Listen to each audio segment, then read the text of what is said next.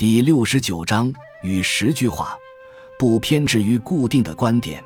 每个人在立身处世方面，多少都必须具备某些信念或信仰。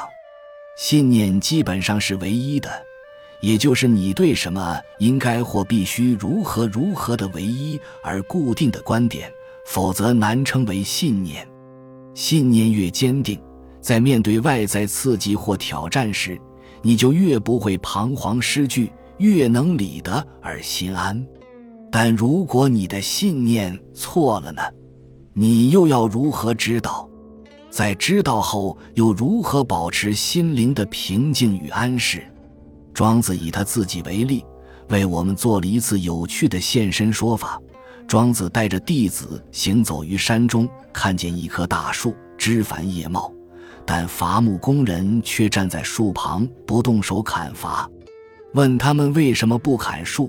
工人回答：“这棵树没有什么用处。”庄子于是对弟子说：“这棵树就是因为不成材而能够终享天年啊！”庄子是鼓吹无用论的，无用之用，乃为大用，可以说是他的一个信念。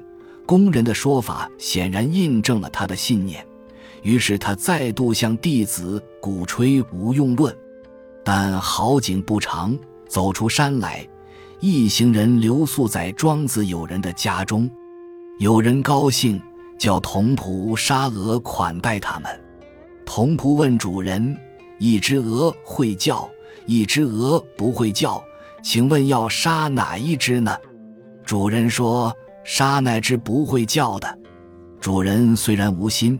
但他的说法显然是在找庄子无用论的茬，他无用之用，乃为大用的信念受到了挑战。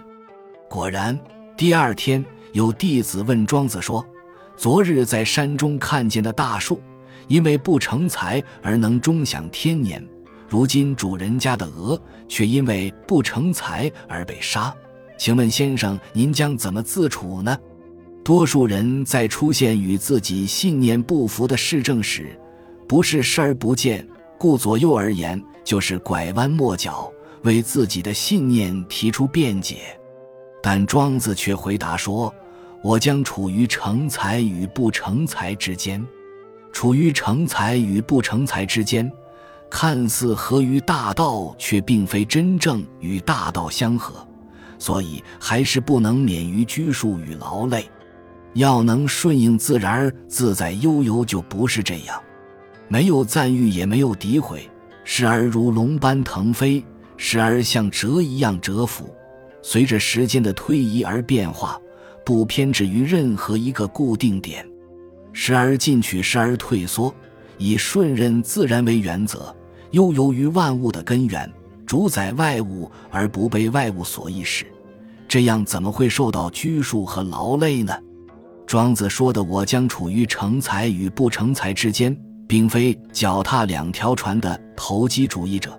他的意思是说，我们不必拘泥于有用或无用的说法，因为没有一种观点、一个信念能解释一切，适用于各种情况。有些事从无用的观点去看待是好的，但有些事则需从有用的角度来关照。在某些情况下，有用的。换了另一个时空或场合，可能就会变成无用。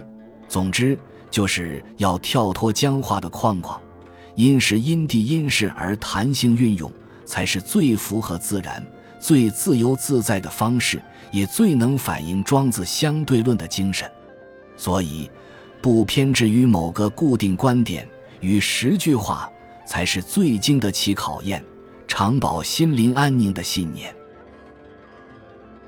本集就到这儿了，感谢您的收听，喜欢请订阅关注主播，主页有更多精彩内容。